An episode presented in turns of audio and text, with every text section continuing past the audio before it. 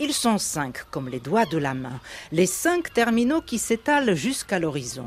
Du haut de la tour de contrôle du trafic maritime, Michał Stupak, responsable des relations clients, ne cache pas son émotion. Ce que vous voyez devant nous, ce qu'est long de 1600 mètres, c'est un terminal d'hydrocarbures construit en 1975, le plus grand de Pologne, avec son réseau de pipeline. Un grand pétrolier vient de s'amarrer, mais je n'ai pas le droit de vous en dire plus. Les contrats signés il y a deux ans avec notamment l'Arabie saoudite et aussi dans une moindre mesure avec l'Algérie nous ont permis de ne plus dépendre de la Russie. Le dernier train de sanctions européennes a d'ailleurs complètement stoppé les importations de pétrole russe.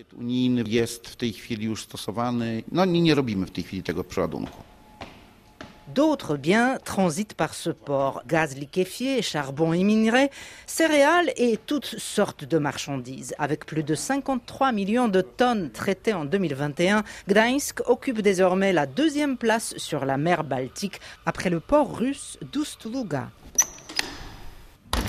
Et il vient de rafler la première place pour ce qui est du trafic de conteneurs.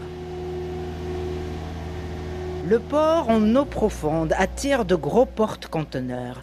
Les noms des leaders mondiaux du transport maritime s'affichent en grandes lettres sur des conteneurs transbordés depuis des bateaux à l'aide de grues coulissantes dans un va-et-vient incessant. Une nuée de poussière flotte au-dessus des camions, Michał Stupak explique.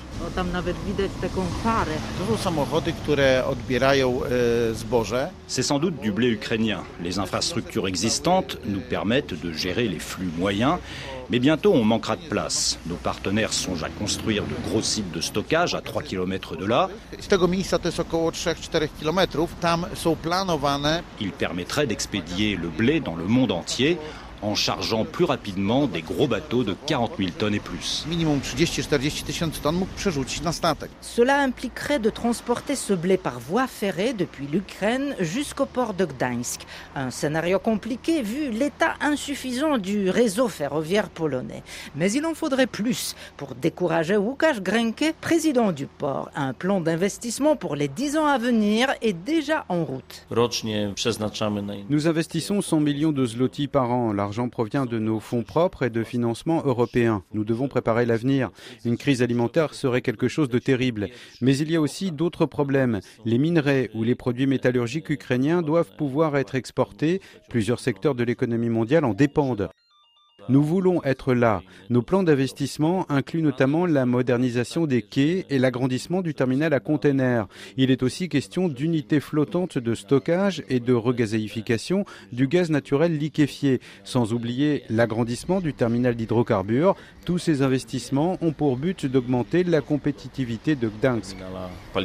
Objectif visé être parmi les premiers ports européens aux côtés des ports allemands et néerlandais.